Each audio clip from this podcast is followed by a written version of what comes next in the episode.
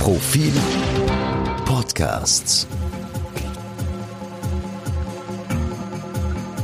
Herzlich willkommen zu Folge 3 unseres neuen History Podcasts.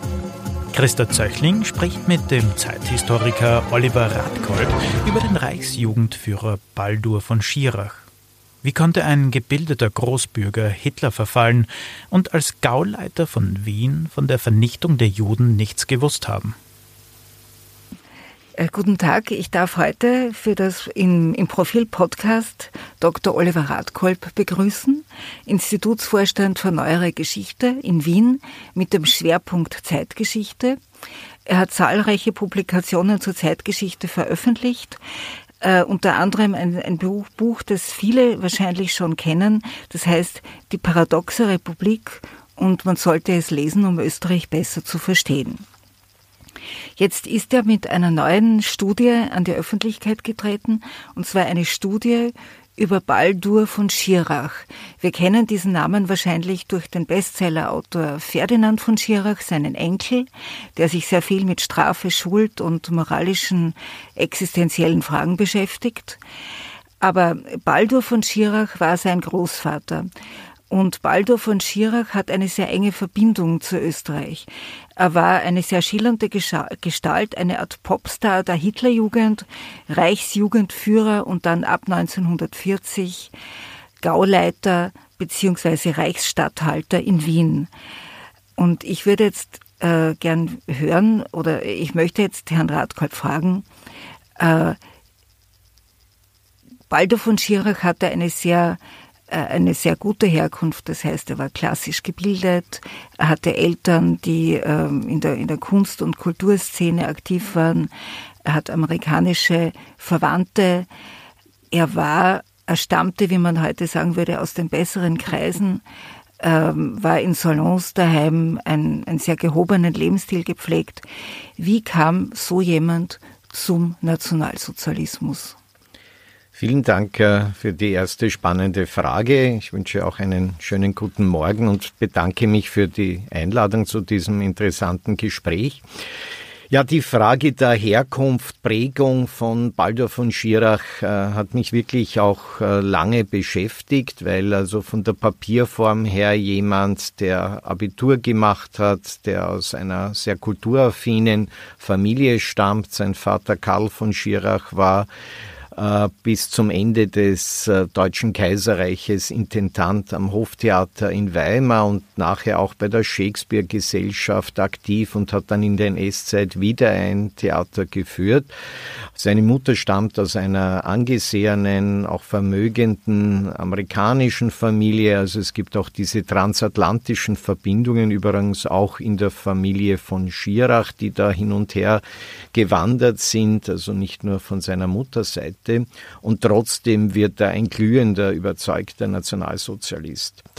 Ähm, die Antwort, die ich versucht habe in diesem Buch zu entwickeln, liegt, glaube ich, äh, auf zwei Ebenen. Die erste Ebene ist, äh, dass er übrigens wie Sie viele seiner Generation den Ersten Weltkrieg zwar miterlebt haben in der Schule, also jede Schlacht nachgestellt haben, äh, auch natürlich um den Vater, der eingerückt war, gezittert haben, aber sie waren Teil des Krieges, haben aber nicht selber gekämpft. Ja nach dem äh, Zusammenbruch des äh, Kaiserreiches und dann auch nach dieser äh, diplomatischen Niederlage durch den äh, rigiden Friedensvertrag von Saint-Germain wächst er in einem Ambiente auf, das geprägt ist von Verlusten. Also der Vater verliert die Stelle, prozessiert zwar, äh, gewinnt auch eine kleine Rente, aber trotzdem der ehemalige Status äh, äh, bei Hofe, das ist alles weg. Ja. Die Monarchie ist zerfallen und ist ganz interessant, auch schon vor 1914 gehört sein Vater eher zu Kreisen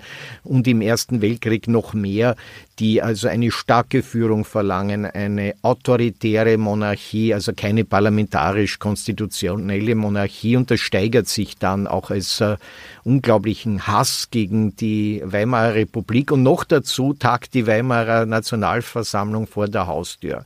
Also was da in Weimar selber entsteht, ist heute kaum mehr vorstellbar. Die Stadt wird ja von Tausenden von Soldaten gesichert, als die Nationalversammlung tagt und das prägt den jungen Baldur in Richtung, also ich will kämpfen, ich will einen neuen Krieg, um Deutschland wieder groß zu machen und mhm. er sucht auch eine neue Vaterfigur. Man merkt es auch in seinen autobiografischen Interviews mit Jochen von Langen. Ich habe ja nicht nur die, das Buch ausgewertet, seine Memoiren, sondern mir auch die Transkripte, also die Wortprotokolle mhm. angesehen. Und da merkt er, er spricht immer wieder über seine Mutter und kaum über den Vater. Also der kommt irgendwo vor. Da gibt's auch ein Problem. Und er findet den neuen Führer und den neuen Vater, das ist jetzt Adolf Hitler. Und man sieht es in all seinen dann Publikationen, die er gemeinsam mit dem Schwiegervater Heinrich Hoffmann mit Hitlers Leitfotografen mhm. herausgibt die enden alle mit einem Loyalitätsschwur auf Adolf Hitler, gleich was das bedeuten wird. Ja. Trotzdem, äh, was mich so erstaunt hat beim Lesen deines Buches, oder nicht erstaunt, es, es erklärt für mich sehr vieles, aber ich habe gemerkt, also viele von uns haben ja, äh, wenn sie hören den Namen Adolf Hitler, haben sie eine ganz bestimmte Figur vor Augen, die auch in Ton- und Filmdokumenten bekannt gemacht wurde jedem Schüler wahrscheinlich in Österreich. Man sieht einen vor sich hin polternden, rabaukenhaften Redestil, der schreit, der plärt, der äh, quasi auf die, auf die, auf die Tischfläche äh, klopft und hämmert und man sieht die, die marschierenden Truppen und man sieht die prügelten SA-Leute und SS-Leute und man sieht die armen Leute, die quasi die Arbeitslosen, die sich dieser Bewegung auch, nicht nur, aber auch anschließen. Man sieht natürlich nicht die feine Gesellschaft, die sich mhm. Hitler angeschlossen hat. Und man denkt sich, was kann so ein gebildetes junges Bürschchen das äh, gewohnt ist, Klavier zu spielen, High Tea, äh, beim High Tea zu empfangen, äh, kunstaffin ist, äh, sich äh, mit der Literatur der damaligen Zeit, mit den Expressionisten vermutlich beschäftigt. Wie kann der diesen doch ungebildeten Adolf Hitler äh, so faszinierend finden? Ähm, diese Faszination von Adolf Hitler jetzt für Baldur von Schirach und eine ganze Generation oder auch mehrere Generationen und viele Eliten äh, hängt, glaube ich, mit zwei Dingen zusammen. Das erste ist, dass Hitler sehr früh ähm, diesen manchmal fast linksrevolutionären Kurs äh, der SA und der NSDAP beginnt äh, zu verlassen und, wenn man so will, in die konservative Mitte rückt. Ja, da gibt es auch heftige innerparteiliche Auseinandersetzungen, die ich beschreibe.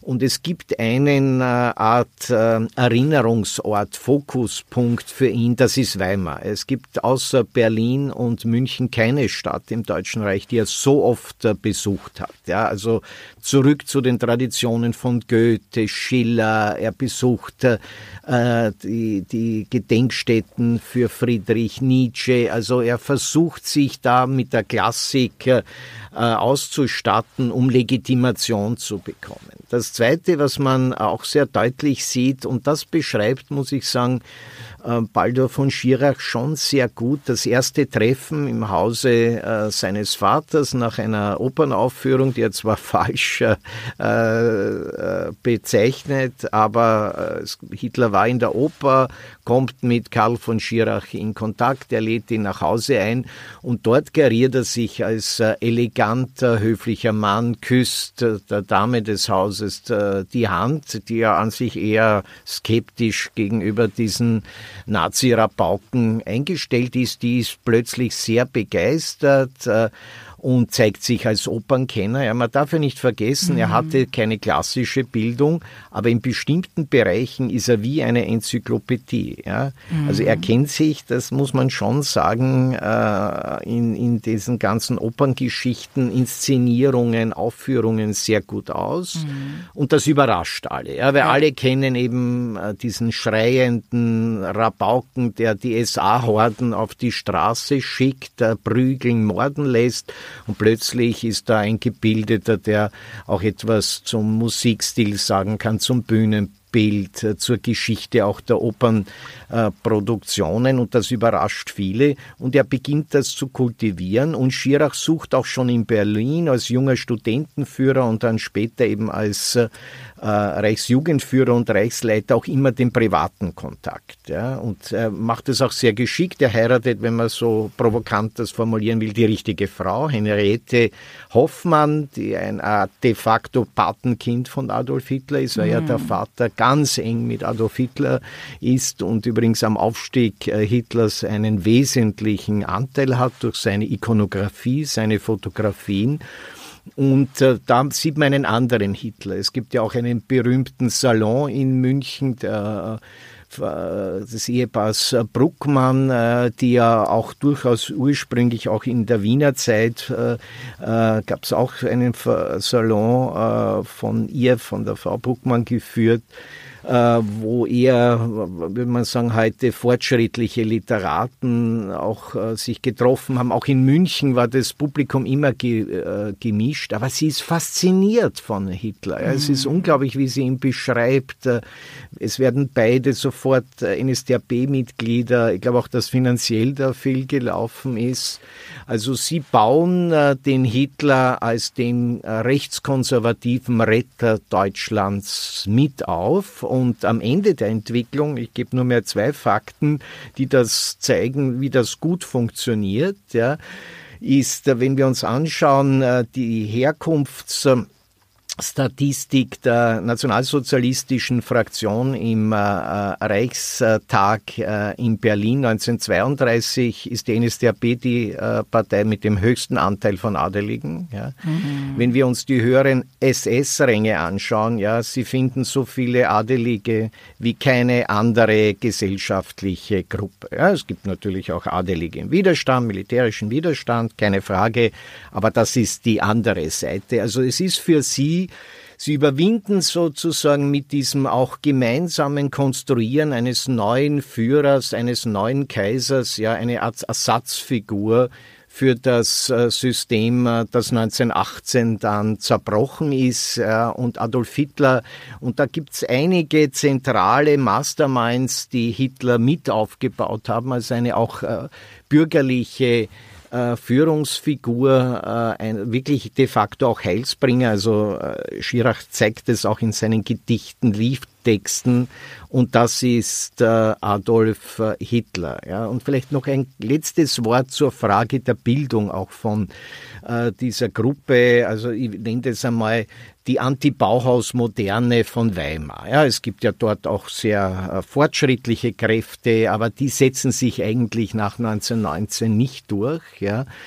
Und er gehört wie sein Vater, aber dann auch seine Mutter eher den Kreisen, die auch was die deutsche Literatur zum Beispiel betrifft, ja, sehr früh einfach antisemitisch die Literatur teilen. Ja, ein mhm. Teil der Literatur mhm. gilt als verjudet, wird nicht äh, rezipiert. Ja. Also Goethe, aber nicht Heine. Genau, oder? Goethe, ja. nicht Heine, da manchmal dann so ein bisschen, ja, ein bisschen Heine vielleicht doch, aber eigentlich nicht, weil mhm. sie sind wirklich schon, schon im Kaiserreich total antisemitisch äh, eingestellt, äh, was diesen Bereich der Literatur Literatur betrifft. Äh, Schirach versucht zwar Goethe sozusagen zum Urvater der Hitlerjugend hochzustilisieren, äh, und äh, äh, schafft das eigentlich auch, ja, aber alles andere ist ein, ein gespaltenes äh, Literaturverständnis. Ja. Ich glaube, das ist auch wichtig. Es ist zwar eine gebildete Schicht, aber eine Schicht, die schon im Kaiserreich einen wichtigen Teil der deutschen Kultur aus rassistischen Gründen völlig ablehnt, negiert und dann eben im Nationalsozialismus auch wirklich äh, physisch verfolgt und versucht, nicht nur auszugrenzen, sondern auch wirklich zu zerstören, zu vernichten, umzubringen. Äh, das heißt, dieser Antisemitismus war rassisch äh, äh, geprägt und hatte nichts mit Religion oder mit genau. Kulturgeschichte zu tun. Völlig richtig. Also dieser rassische Antisemitismus, wenn man so will, ist leider äh, ein Ergebnis auch der äh, ersten Turboglobalisierung vor 1914, ja, wo sich so viel in der Gesellschaft, in der Wirtschaft geändert hat Und in Wien haben wir das Beispiel äh, des berühmten äh, preußischen äh, Chirurgen Theodor Billroth, ja, der das an die Universität 1875 gebracht hat und das einfach auch festschreibt. Ja, getauft oder nicht, das spielt keine Rolle. Es geht um die Rasse, mhm. es geht um das Blut und das ist das 19. Jahrhundert. Und das ist schon etwas, man sieht es an den Publikationen, aber auch wenn ich mir zum Beispiel äh, diverse Broschüren und Hetzschriften von Richard Wagner ansehe, ja, das, das ist eine, ein, zwei Generationen in der Turboglobalisierung, ja, die sich in diese Verschwörungstheorie flüchtet, ja. Und dann nach 1918 bricht das wirklich sehr schnell heraus und wird geschickt von der NSDAP, von Adolf Hitler, aber auch Josef Goebbels manipuliert hier sehr geschickt aufgenommen und äh, als sozusagen zentrales kulturpolitisches Ziel der NSDAP übernommen, hat aber eigentlich äh, Wurzeln im späten äh, 19. Jahrhundert äh, ist ein kleiner Einschub jetzt, der nichts mit dem Buch zu tun hat, aber ich muss es jetzt trotzdem sagen. Ich glaube im Nachhinein, dass die Plakate von der FPÖ, die sie da mal hatten in einem Wahlkampf, nämlich die Plakate, auf denen stand Wiener Blut, zu viel Fremdes tut selten gut, äh, das wurde schon kritisiert in der Öffentlichkeit, aber die Dimension, die rassistische Dimension dessen, glaube ich, äh, die ist fast ein bisschen zu kurz gekommen, ja.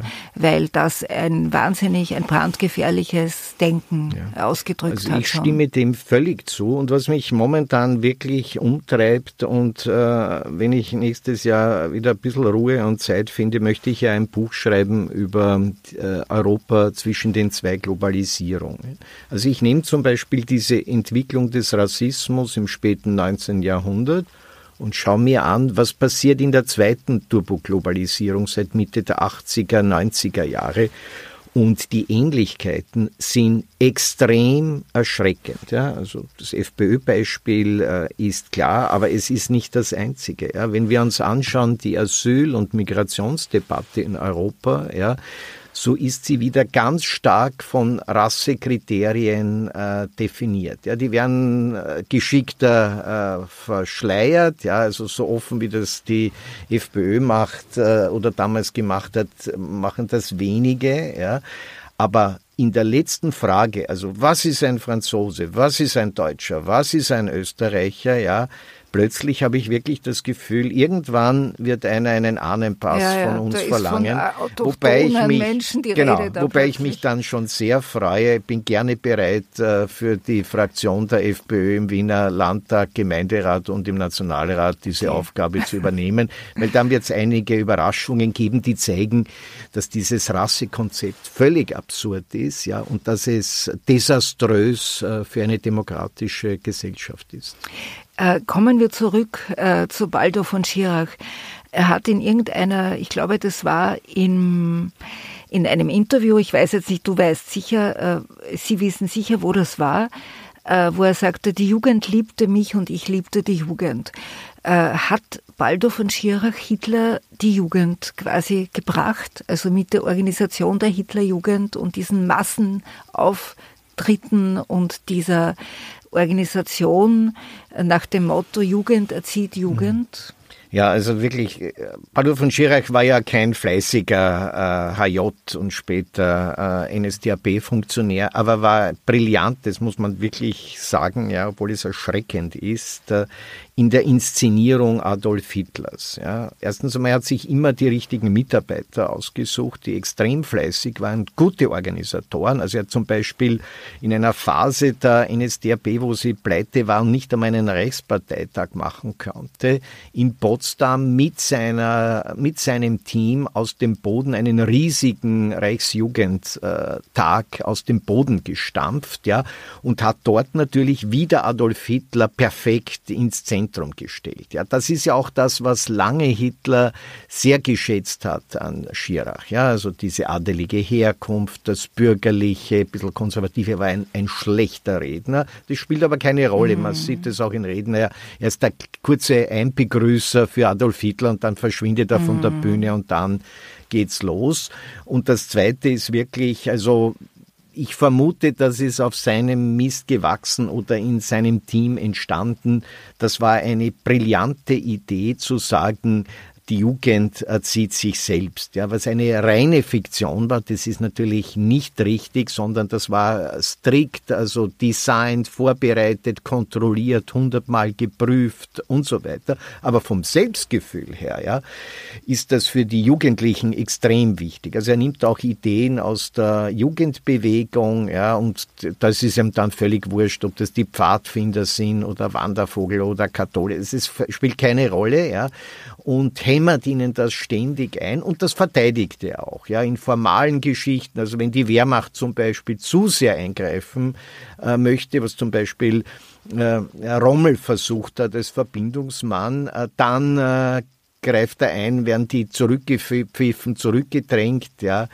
Aber man sieht das später dann in der Konfliktzeit zwischen Goebbels und ähm, Schirach, am Ende des Tages äh, sehen äh, die zentralen Führungsorganisationen und äh, äh, Führungsfunktionäre wie Goebbels und Him äh, Himmler die Jugendfunktionäre doch nur als Pimpfe. Also mhm. wirkliche Politiker sind äh, das nicht. Und das ist auch, glaube ich, dann à la longue einer der Gründe, warum auf der einen Seite wirklich nicht der NSDAP, sondern Adolf Hitler persönlich die Jugend, und zwar mehrere Generationen gebracht hat, auch viele junge Frauen, wenn ich mir die BDM-Organisation ansehe, die extrem äh, geschickt da wirklich flächendeckend äh, operiert hat und fordert eben immer diese totale Loyalität bis zum Tod ein. Also wenn wir uns die Liedertexte anschauen, die Gedichte, so enden sie häufig eben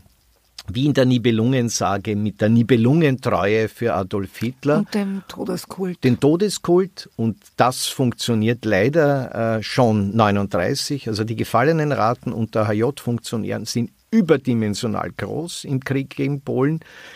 Und äh, gegen Kriegsende artikuliert es sich in einer überdurchschnittlichen Bereitschaft, noch einmal wirkliche Kriegsverbrechen ohne Sinn im militärischen Kontext äh, zu begehen, da mitzuhetzen. Und ich habe eine Reihe von Beispielen aus äh, Deutschland, aber auch aus Österreich gebracht.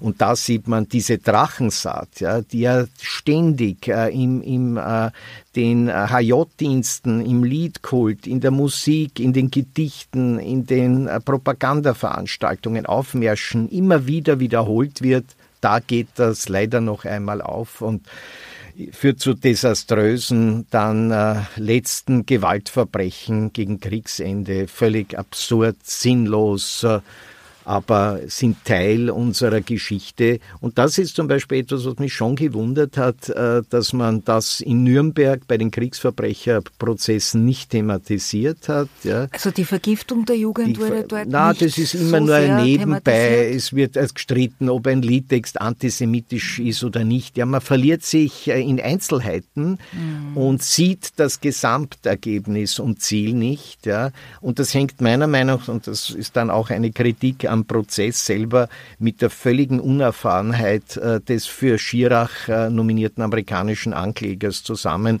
Der hat noch nie in seinem Leben vorher, der kommt aus der Justizverwaltung, der war Assistent bei mehreren amerikanischen Justizministern, der hat noch nie eine Anklage gemacht. Ja? Mhm. Und da fragt man sich auch in so einem zentralen Prozess dann ja einen so an unerfahrenen Ankläger hinzustellen, das ist schon ein schwerer Fehler, weil letzten Endes ist ja der Nürnberger Prozess nicht nur ein klassischer Kriegsverbrecherprozess, sondern soll auch der deutschen Gesellschaft zeigen, was äh, in den Jahren vor 45 hier passiert äh, ist.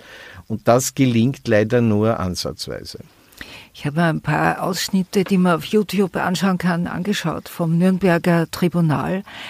Und es ist schon im Vergleich zu den anderen Angeklagten wirkt Baldo von Schirach ja fast sympathisch. Ja. Also er wirkt, man kann sich vorstellen, dass er durchaus charmiert hat, die mhm. Leute, mit denen mhm. er zu tun hatte. Und er gibt ja auch, er bereut ja auch. Mhm. Also, hm. aber ich habe da jetzt eine ein, ein, ein kleines Tondokument vorbereitet. Ich, hören wir uns das mal an. Wie haben Sie sich denn zu der Zeit, als sie der Partei beitraten und zu der Zeit, als sie dann Beamter in der Partei wurden, die praktische Lösung des Antisemitismus vorgestellt. Ihr Einfluss im Wirtschaftsleben sollte beschränkt werden. Im Kulturleben stellte ich mir vor, dass der jüdische Einfluss zurückgedämmt werden sollte. Aber für Künstler vom Range etwa eines Max Reinhardt stellte ich mir immer noch vor, die Möglichkeit einer freien Betätigung. Nun, das war eine, ein Tondokument, ein klein, ganz kleiner Ausschnitt aus der Befragung im Nürnberger Tribunal. Die Frage stellte sein Anwalt, der Herr Sauter, und äh, äh, Baldur von Schirach antwortet wie ein gemäßigter Antisemit. Ähm, ist das glaubhaft? Also die Verteidigungslinie von Baldur von Schirach war perfekt, ja. Also wesentlich besser, muss man sagen, als die, meisten anderen Angeklagten, mit Ausnahme von Albert Speer, der einen ähnlichen Kurs äh, fährt, ja. Beide werden ja heftig von Göring kritisiert, dass sie Adolf Hitler verraten. Und da merkt man schon sehr deutlich, dass ähm, Schirach auch schon in seinem Einleitungsstatement, wo er also Adolf Hitler verteufelt, ja, sagt, ich bin Antisemit, aber geprägt von den Publikationen des äh, Automobil-Tycoonen Henry Ford aus den USA und so weiter. Also es ist ein wirkliches offenes äh, Bekenntnis, äh, wobei ich das Gefühl habe, dass das in den wochenlangen, monatelangen Gesprächen mit amerikanischen Gerichtspsychologen entstanden ist. Ja, er versteht natürlich aufgrund seiner amerikanischen auch Sozialisation. Ja, er hat perfekt Englisch gesprochen bis zum Alter von fünf Jahre war Englisch seine erste Sprache. Er kannte die USA sehr gut und hat auch sehr geschickt dann in seinem Öffnungsstatement zuerst sich angeklagt, aber dann deutlich gemacht, Kriegsverbrechen nie. Das war immer Gestapo, SD, SS. Er hat davon äh, nichts gewusst und war überhaupt nicht damit verbunden. Und äh, gleichzeitig äh, beginnt er aber dann sehr geschickt, äh, zum Beispiel einen Vergleich zu entwickeln. Ja, eigentlich war die Hitlerjugend so äh, wie die Pfadfinderbewegung, ja, was natürlich, wenn man sich das genau anschaut, absurd ist. Ja, natürlich haben die Pfadfinder auch so eine paramilitärische Geschichte und auch eine Organisation damals gehabt, aber sie haben nie diesen Führerkult, Rassismus und so weiter geprägt, obwohl es da auch viel in der Geschichte äh, zu kritisieren gibt an den Pfadfindern. Aber schon mit diesem Vergleich, ja, da müsste man eigentlich sagen, das ist also irgendwo Hallo, ja, das geht in die völlig falsche Richtung. Und äh, ich glaube, er hat genauso wie Albert Speer verstanden, es gibt nur eine einzige Möglichkeit, dem Todesurteil zu entgehen, äh, sich eben auf der einen Seite zu öffnen, aber gleichzeitig immer darauf zu schauen, dass man nie auch nur ansatzweise in die Nähe der Vernichtung, in dem Fall von Wiener Juden und Jüdinnen kommt. Äh, also da wird dann alles weggewischt. Er hatte ja zum Beispiel auch, äh, ich glaube, der hat auch eine wichtige Rolle in dieser Strategie in Nürnberg bei Schirach gespielt, den besten Münchner Strafverteidiger Sauter. Ja. Man merkt auch in diesem kurzen Fragebeispiel, also er bezeichnet ihn als Beamter der NSDAP, ja. was absurd ist, da gibt es ja. keine Beamte, aber Beamter ist was Staatliches, ist der gut, muss man, der, der, muss ja. gehorchen. Und also der ist mit allen Wassern gewaschen und dahinter die amerikanischen äh, äh, Psychologen, die er eingekocht hat, ja, weil er gut Englisch spricht und die haben sie gleich verstanden und die haben das Gefühl, also wir machen jetzt aus dem Reichsjugendführer und Reichsstatthalter von Wien einen guten Deutschen. Und er hatte ja ursprünglich den Amerikanern, und das war der Grund, warum er sich nach seiner Flucht, er hatte auch eine andere Identität angenommen, nach Tirol dann gestellt hat, weil er äh, an die Amerikaner dann herangetreten ist und gesagt hat, Freunde, ich bringe euch die deutsche Jugend. Ich versammle alle noch lebenden hochrangigen HJ-Funktionäre mit meiner Reputation. Er war ja nach wie vor Reichsleiter, ja. auch so eine Art symbolischer Führer der Hitlerjugend. Ich hole sie und da kommt also die zweite, auf den ersten Blick absurde Geschichte, aber geschickt eingefädelt. Ja. Ich hole sie nach Buchenwald, also ins KZ bei Weimar, und dort bauen wir die neue deutsche Gesellschaft mit den Amerikanern auf. Sein Pech war, das war zu früh. Das hätte bestens funktioniert, würde ich sagen, 1947, 48, wie beim deutschen Bundesnachrichtendienst, Organisation mhm. Gehlen. Er war zu früh dran. Er hat das schon verstanden. Also es gibt einen Konflikt. Ich habe ein Netzwerk und ich setze dieses Netzwerk ein. Ja, aber die Amerikaner haben gesagt, kommt nicht in Frage und dann geht's ab nach Nürnberg, dann ist das kein Thema mehr. Aber das zeigt auch seine Denkstruktur. Ja, ich nehme ein autoritäres, totalitäres Netzwerk und pole es auf Demokratie um. Und wenn man sich manche Entwicklungen dann in der Bundesrepublik äh, Deutschland oder auch in Österreich ansieht, merkt man, dass diese HJ-Seilschaften und früheren Bekanntschaften durchaus karrierefördernd waren. Und ein gutes Beispiel ist unser eigener Institutsgründer Ludwig Jedlitschka, ein äh, wichtiger zwar kein zentraler, aber wichtiger, gut vernetzter HJ-Funktionär der ersten Stunde 38, der dann, wie es um seine Professur geht, in den 60er Jahren sehr geschickt auch sein bundesdeutsches HJ-Netzwerk äh, äh, wieder einsetzt und die richtigen Anrufe bei Bundeskanzler Josef Klaus bringen ihm die Professur. Und da könnte ich viele, viele andere Beispiele äh, geben. Also das ist, glaube ich, das ähm, zentrale Thema, das er geschickt in Nürnberg inszeniert. Antisemitie ja, aber geprägt von Henry Ford.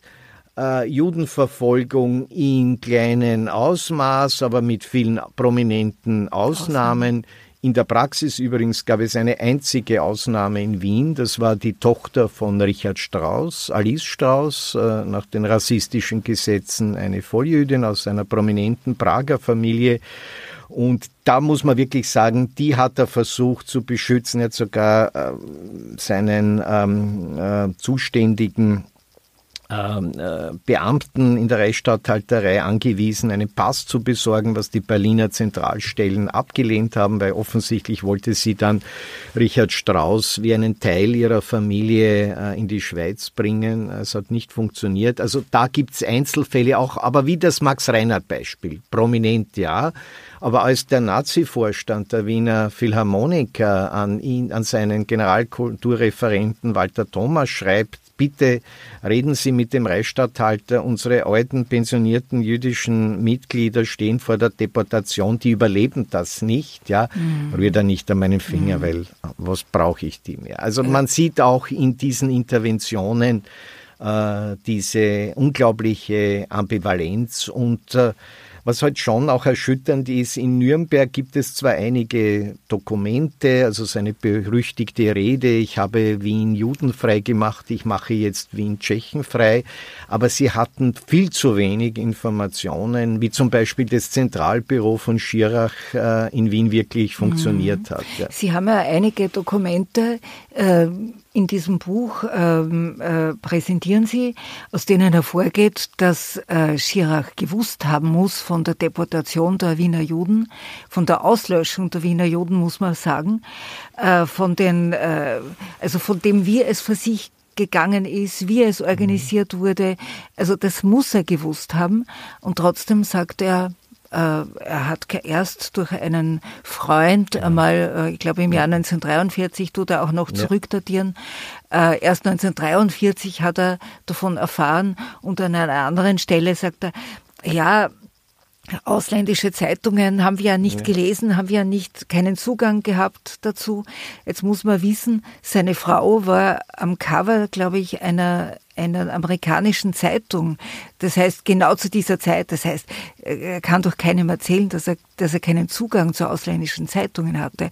Aber er kommt damit offenbar durch. Ja, also man sieht es selbst äh, äh, in den Tagebüchern von Josef Goebbels findet sich eine Stelle, wo äh, seine Frau Henriette äh, und er Adolf Hitler eine amerikanische Illustrierte hinlegen, weil natürlich Schirach äh, zu den wenigen Nazi-Funktionären in der Spitze gehört, der erkannt hat, wenn die USA in den Krieg eintreten, ist der Krieg verloren aufgrund der unglaublichen ökonomischen Stärke.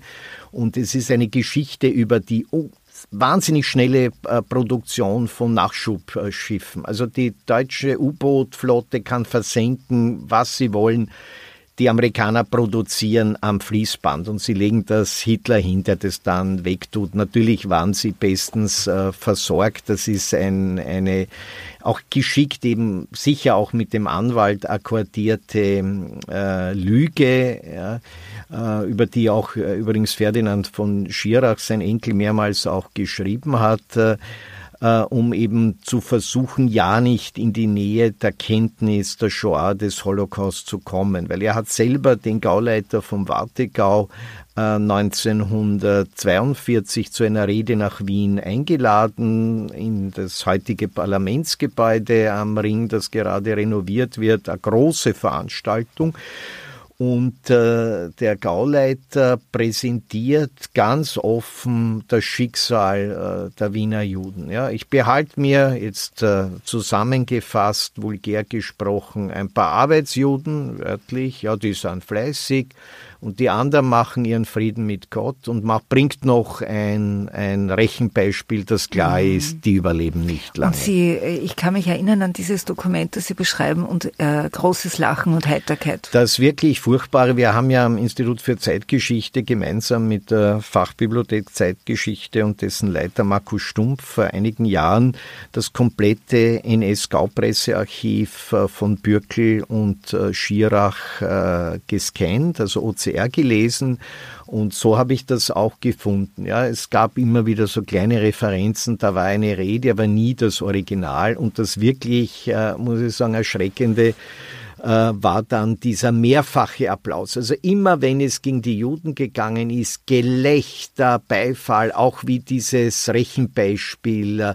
das deutlich macht, da werden zigtausende umgebracht, bis auf die sogenannten mhm. Arbeitsjuden und dann dieser Beifall, das Gelächter und das ist ein Worttranskript, ja, weil der ja. Gauleiter hatte kein, der, vom Wartegau hatte kein äh, Manuskript, sondern da hat einfach jemand mitstenografiert. Und das ist dann wirklich erschreckend und zeigt auch natürlich, und das war keine kleine Öffentlichkeit, ja, da waren sicher ein paar hundert äh, Spitzenfunktionäre der NSDAP, aber auch SS, SA in Wien im sogenannten Gauhaus, dem heutigen alten Parlamentsgebäude, und haben sich das äh, gegeben, aber alle nach dem Krieg nie etwas gewusst. Und man merkt ja auch äh, in vielen Erinnerungen äh, von der israelitischen Kultusgemeinde von äh, Menschen, die vor der Deportation äh, stehen, auch aufgrund der Familienkontakte und Korrespondenzen in Richtung Osten, dort passiert etwas. Ja, das ist keine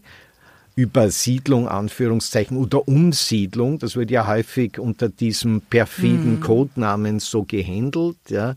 Sondern das ist der Weg ja in den Tod und selbst die Deportation in das sogenannte prominenten KZ nach Theresienstadt bedeutete einfach aufgrund der Anstrengungen und der Lebensbedingungen dort für viele Ältere äh, äh, den sicheren Tod. Ja, und da, dieses Wissen war schon auch auf der Ebene der Opfer vorhanden.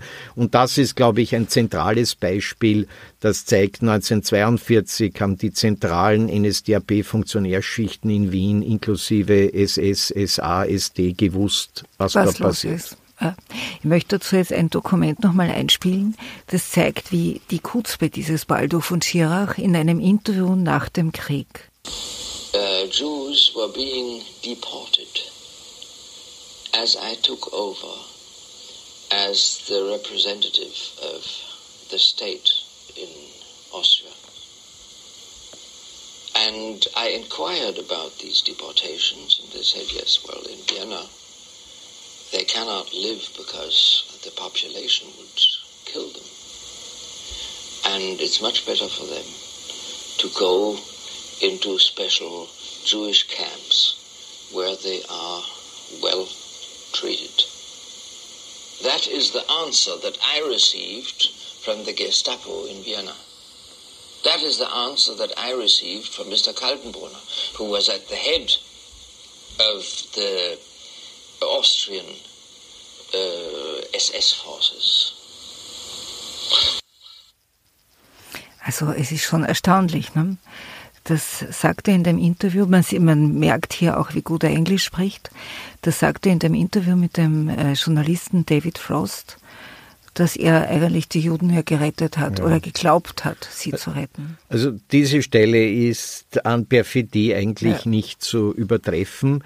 Man merkt auch, dass David Frost, Frost das war ja ein Star-Interviewer, der auch Nixon interviewt hat, versucht dann immer wieder nachzusetzen. Also mhm. er glaubt ihm das nicht, aber es gelingt ihm nicht. Er ist auch zu schlecht vorbereitet. Er liest ja nicht Deutsch, kennt nur englischsprachige Memoirenliteratur als Vorbereitung. Also er, er lässt sich da wirklich vom äh, Schirach äh, auf der Nase herumtanzen. Und wenn man aber wirklich äh, die Abläufe in Wien sich anschaut, gibt ja auch vor einigen Jahren erschienen ein neues Buch über die Gestapo Wien von ähm, Wolfgang Neugebauer und Elisabeth Klamper und anderen, wo sie also minutiös die Abläufe rekonstruieren, auch der Verantwortung in Richtung Deportation. Man darf auch nicht vergessen, er war nicht nur bestens immer informiert, und zwar natürlich über seinen Stab, ja, und die haben ihn sicher gebrieft. Ja. Er war auch ganz eng mit äh, äh, äh, Reinhard äh, Heydrich. Ja. Also sie haben ein großes Wirtschaftsprojekt gebracht, geplant. Ja. Beide inszenieren sich am Ratschin in Prag. Jetzt gibt es sozusagen mehr oder weniger eine neue, äh, ein neues Revival der äh, Habsburger Monarchie, zumindest was den cisleitanischen Bereich betrifft. Und nachdem Heydrich von äh, tschechischen Agenten erschossen wird, ja, ist äh, Schirach wütend. Ja, er telegrafiert an Hitler, jetzt muss äh, London bombardiert werden, Kulturstätten müssen als Rache und Reaktion in Schutt und Asche gelegt werden. Also das ist selbst Hitler äh, zu viel gewesen. Und er bekommt laufend an sein Büro gerichtet schon vom äh, Heidrich, also dem Vorgänger von Kaltenbrunner, minutiös zusammengefasste Berichte über die schon beginnenden äh, Hinrichtungen, äh, und Ermordungen in der besetzten Sowjetunion. Also da ist jede Woche gibt es einen neuen Wochenbericht mit Zahlen, Namen, Orten, Erschießungen. Erschießungen. Es wird alles vorgelegt im Prozess und dann der typische Juristenschmäh. Er schaut sich, und das hat auch sein Anwalt gemacht, genau den Verteiler an und weil er da nicht äh, aufscheint, sondern nur seine engsten Mitarbeiter, ähm, sagt er, na, ich habe das natürlich nie gesehen und äh, dann fällt nur mehr der äh, Vorwurf, naja, und wo ist meine Unterschrift? Ja, also man merkt, mhm. aber es ist inzwischen, glaube ich, äh, bestens dokumentiert. Er hatte umfassendes Wissen äh, dieses Argument, dass die Wiener äh, dann 1940, 41 die verbliebenen wenigen Wiener Juden äh, massakriert hätten, ist völlig absurd. Ja. Ja, die, die, sind ja alle schon in Sammelwohnungen zusammengepfercht, ja, stigmatisiert, kaum sichtbar. Das ist kein Thema mehr in Wien. Ja, das ist nicht Wien 38, wo eben geplündert und geraubt wurde. Äh, und es äh, ist nur eine, eine reine, wirklich äh, perfide Ausrede, wie er auch in diesem Interview mit David Frost eigentlich einen sehr sympathischen Hitler zeichnet, der mhm. ein bisschen halt zu weit ge ja. gegangen ist, aber eigentlich war schon nett. Er hat uns zur Hochzeit den besten prämierten deutschen Schäferhund geschenkt und lauter so absurde Geschichten. Also wie eine schlechte äh, Home Story kommt das drüber aber die Inszenierung ist perfekt. Also in der Villa eines deutschen äh, Unternehmers, äh, der selbst ein hoher äh, NSDAP-Funktionär und Reichstagsabgeordneter gewesen ist. Dort inszeniert er sich also fein gekleidet wie ein Landlord mit Pfeife. Also da passt alles äh, mhm. gut äh, zusammen. Und dann tätschelt er noch im Vorspann ein kleines Kind in kurzen Hosen.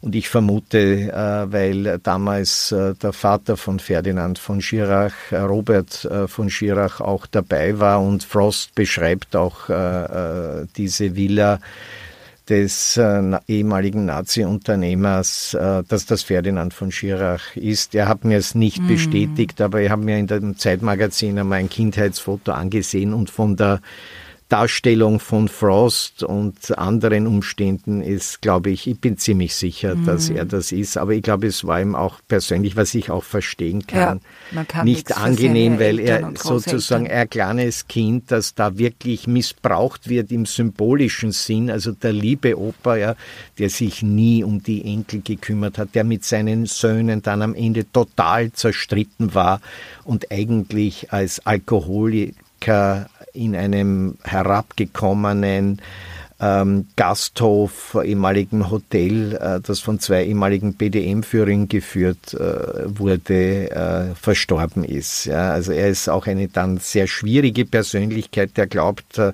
und er sagte das auch gegenüber Albert Speer, wenn wir jetzt aus Spandau hinauskommen, hole ich mir gleich die besten Anzüge, natürlich aus Wien Schuhe vom Kniesche und so weiter bis zum Frack und Morgenmantel. Ja. Das funktioniert eine Zeit, aber man merkt, er geht sozusagen von Wohnung zu Wohnung. Das erste ist ein kleines Schloss äh, in München, das ihm Robert von Schirach, der Vater von Ferdinand, mietet und bezahlt. Dann geht's weiter zu die, in die Villa von den ehemaligen NS-Unternehmer, wo er dann eine ehemalige Frau eines seiner Adjutanten, die Tochter dieses Nazi-Unternehmers, äh, mehr oder weniger antichambriert. Also er küsst ihr die Hand zum Geburtstag, man fährt äh, gemeinsam äh, nach Ischia auf Urlaub etc. Ich konnte nicht mehr herausfinden, interessiert mich auch nicht. Aber auch dort gab es dann einen totalen Krach und dann endet er eben in diesem wirklich herabgekommenen Hotel. Und ich habe eine Zeitzeugin äh, gefunden in München, die mir auch einen Besuch dort äh, äh, beschrieben hat. Und letzten Endes hat er ein furchtbares Ende genommen. Aber so ist die Geschichte. Das heißt die Strafe des Lebens statt der Strafe des Gerichts. Das ist ein perfektes Wort dazu. Ja. Äh, einen Punkt würde ich, äh, möchte ich Sie noch fragen, und zwar, Sie schreiben, also es gibt Spuren, die Baldo von Schirach in Wien hinterlassen hat. Äh, Stichwort Wiener Philharmoniker, Stichwort Kunstraub und, und da, Sie schreiben von einer Geige, die auch nie zurückgestellt mhm. worden ist. Also wissen Sie etwas davon? Ja, also Schirach äh, hatte ja von Adolf Hitler persönlich den Auftrag, die Wiener Nationalsozialisten wieder mit äh, den deutschen Nazis zu versöhnen, weil der Josef Bürkel, ein Saarländer, ein kleiner Trunkenbold, hat sich mit den Wiener Nazis überhaupt nicht verstanden, die auch ihrerseits korrupt waren, zerstritten, teilweise auch unfähig. Ja. Und da wird immer wieder so private Berichte gekommen. Ja, manchmal glaubt man, man ist in einer schlechten Soap-Opera, weil da gibt's eine Dame am Berghof, eine Freundin von Eva Braun, die erzählt Hitler immer den Tratsch aus Wien, ja, Tratsch aus Nazikreisen. Und die Wiener Nazis fühlen sich schlecht behandelt, schlechte Positionen, die Reichsdeutschen dominieren etc. Ja, und Hitler sagt, na, es muss was passieren und wie er dann vor der Entscheidung steht, was mache ich jetzt mit Baldur von Schirach, weil Baldur von Schirach hat ein Pech gehabt in seiner Karriere, das ist der Beginn des Zweiten Weltkriegs. Weil 1939 zu Beginn des Jahres überlegt Adolf Hitler, aber auch Josef Goebbels mehrfach den äh, Reichserziehungsminister Rust abzulösen. Ja, der kann das nicht und die Lehrer sind nicht wirkliche Nationalsozialisten, die nehmen die Jugend nicht heran, wir müssen Krieg führen, wir brauchen eine Strafeführung als Minister. Und immer wieder taucht Baldur von Schirach auf. Ja, auch mit Überlegungen vielleicht des HJ-System, ja, das ja auch übrigens ein perfides Kontroll-, Überwachungs- und Denunzierungssystem mhm. an den Schulen bereits war. Wo die Kinder viele, ihre Eltern denunziert viele, haben. Viele, viele mhm. Lehrer sind nicht nur angezeigt worden äh, von äh, den HJ-Funktionären bei der Gestapo, sondern auch wirklich bis ins Gefängnis und ins KZ gelandet. Ja. Und äh, äh, aber letzten Endes äh, hat äh, Schirach alle seine Karriereschritte immer in entscheidenden Phasen direkt mit Hitler privat besprochen. Beim Essen, bei der Einladung und dann kam die Entscheidung des Führers. Und äh, im September 1939, wo die Entscheidung anstand, beginnt der Aggressionskrieg gegen Polen und Hitler ist für nicht mehr greifbar, weil der macht Krieg, ja, der ist weg. Und in dem Moment äh, ist Rust und die ganzen Lehrer NSDAP Funktionäre stemmen sich äh, gegen äh, Schirach und Hitler muss einen neuen Posten für ihn finden, weil er ist schon zu alt als Reichsjugendführer und dann nach einem kurzen äh, militärischen Kampfeinsatz an der Westfront wird er dann nach Wien geschickt, eben mit dem Auftrag, die Wiener Nazis zu versöhnen. Und er macht das angeleitet von einem Bochumer Dramaturgen, äh, Walter Thomas, extrem geschickt, indem er ihnen äh, eine symbolische Karotte hinhält. Ja. Die Kultur. Die Wiener Kultur. Die Wiener Kultur. Also es ist ein bisschen ein Identitätscode. Sie sind keine Österreicher, sie sind keine besseren Kulturdeutschen, wie das Dollfuß äh, formuliert hat, aber die Wiener Kultur, das ist was Spezielles. Mhm. Also er übernimmt das imperiale Erbe, Staatsoper, Burgtheater, Wiener Philharmoniker, aber auch das ganze Kunstleben, Künstlerhaus, ja, auch die Kunsthochschulen werden extrem gefördert, aufgewertet in dieser Zeit. Er hat ja wahnsinnig viel Geld herausverhandelt von Goebbels, dass er selbst verteilen kann. Nicht Goebbels, sondern er verteilt das. Also wenn man sich äh, das Budget des Künstlerhauses anschaut, gibt es eine hervorragende Publikation dazu vom Künstlerhaus selber oder die Geschichte der Staatsoper Burgtheater. Die hatten teilweise so viel Geld wie nie vor 38 und nie nach 45. Ja. Und auch wie er die äh, Philharmoniker bei ihrer großen Jubiläumsfeier dann in den Himmel gehoben hat. Ja. Also Goebbels explodiert in Berlin, als er die Rede liest, weil natürlich dadurch klingt, natürlich seid ihr besser als die Berliner Philharmoniker. Und mit dem Code holt er sich äh, die Kultureliten und äh, das ändert auch übrigens nichts daran, dass er dann 45 die Philharmoniker wirklich verraten hat, weil im Jänner tritt der Vorstand zusammen mit dem Stardirigenten Furtwängler und sie überlegen nach äh, St. Florian auszuweichen, wo es ja auch eine Sendestation gibt äh, des Reichssenders Wien, äh, also das Archiv mitzunehmen, die wertvollen Partituren, Instrumente und treten an äh, Schirach heran und er lehnt das ab. Ja, weil das ist schlecht für die Moral, wenn die mm. Leute draufkommen, die Philharmoniker sind weg, dann mm. bricht auch ein bisschen was äh, weg ja, es, äh, und lässt sie wirklich in den Bunkern in Wien, die wandern ja dann von Bunker zu Bunker mit ganzen Familienanhang, mit Instrumenten, mit wertvollen Noten, Partituren etc. Er lässt sie eigentlich im Stich. Er lässt ja. sie hängen, ja. Aber das ändert nichts. In den 60er Jahren gibt es äh, vom damaligen Geschäftsführer Otto Strasser an den Nachfolger von Walter Thomas, der entlassen wird, nämlich Stuppeck, ein glühendes Geburtstagstelegramm. Also muss man schon fragen, was sind das für Beziehungen? So viele mhm. Jahrzehnte später, ja, schreibt ein zentraler Funktionär der Philharmoniker an einen hochrangigen Nazi-Kulturfunktionär, der für Schirach die Kulturpolitik gemanagt hat.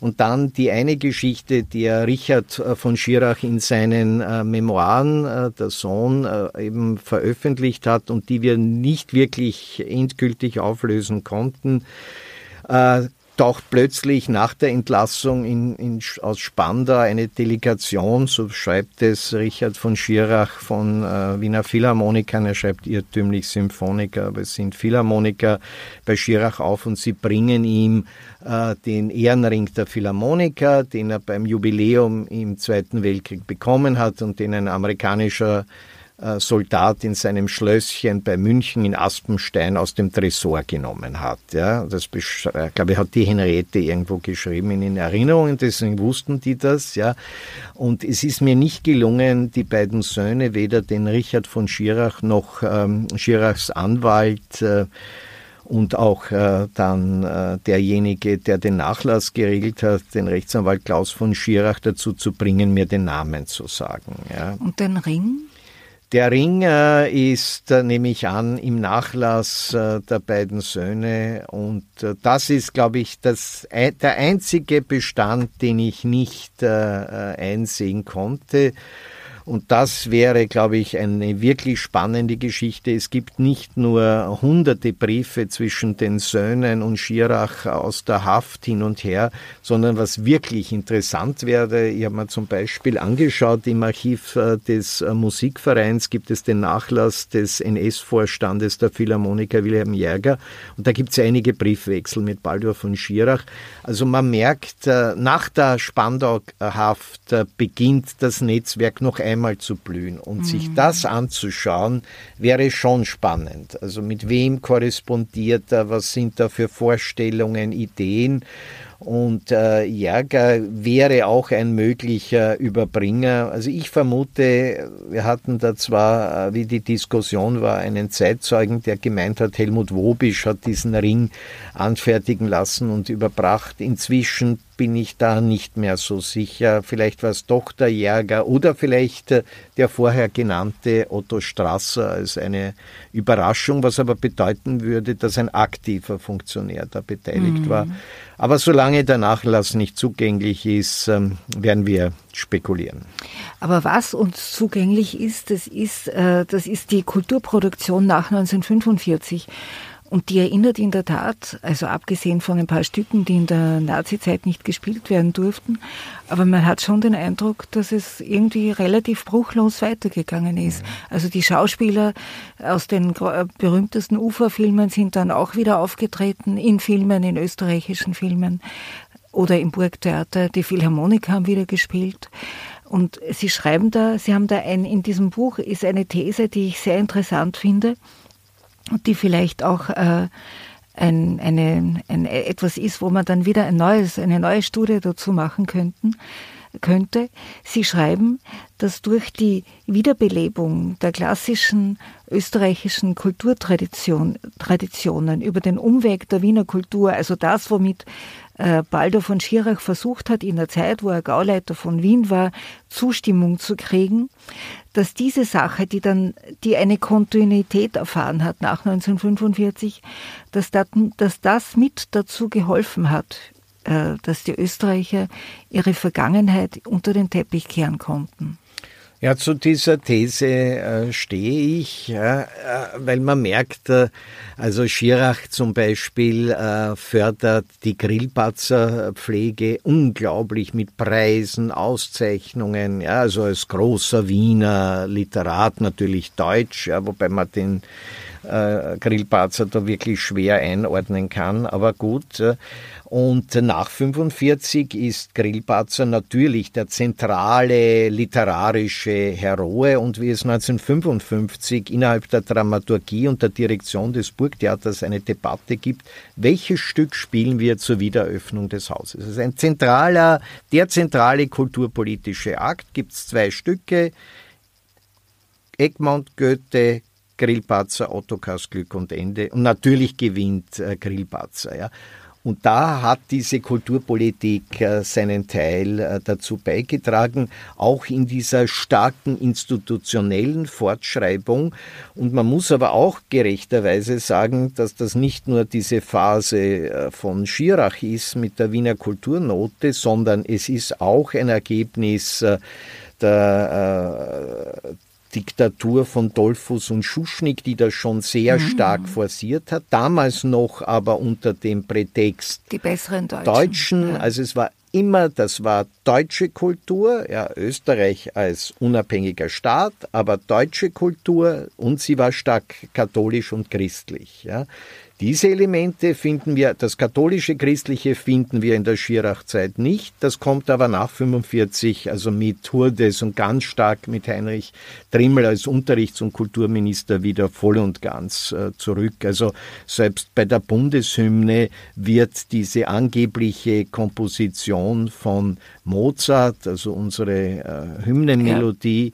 geprüft ob jetzt Mozart wirklich ein echter Freimaurer war oder nicht. Also das, weil es einen sehr starken Anti-Freimaurer-Komplex nach wie vor in der katholischen Kirche auch nach 45 gegeben hat. Und da gibt es zig andere Beispiele. Also das äh, kommt nicht.